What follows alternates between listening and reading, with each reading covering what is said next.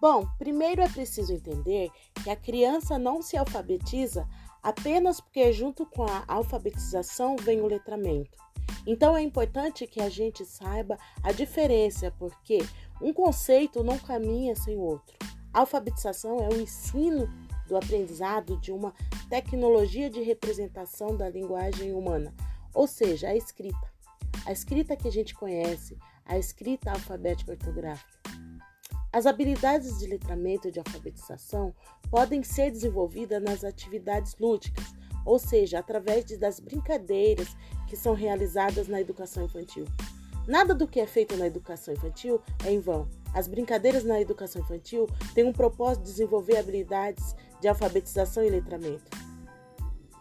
A, a criança, quando chega na escola, tá, tá lá no maternalzinho, vão sendo trabalhado com elas conceitos de letramento e habilidades de alfabetização de letramento.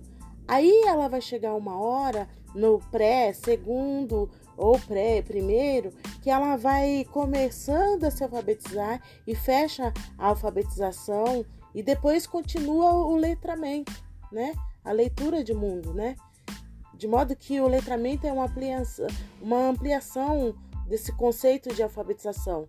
Ou seja, ele é uma prática que abrange os usos e as funções sociais da leitura e da escrita. Nessa sociedade que a gente tem, que é uma sociedade letrada. Então, o letramento remete às habilidades de compreensão leitora e os usos reais significativos da escrita.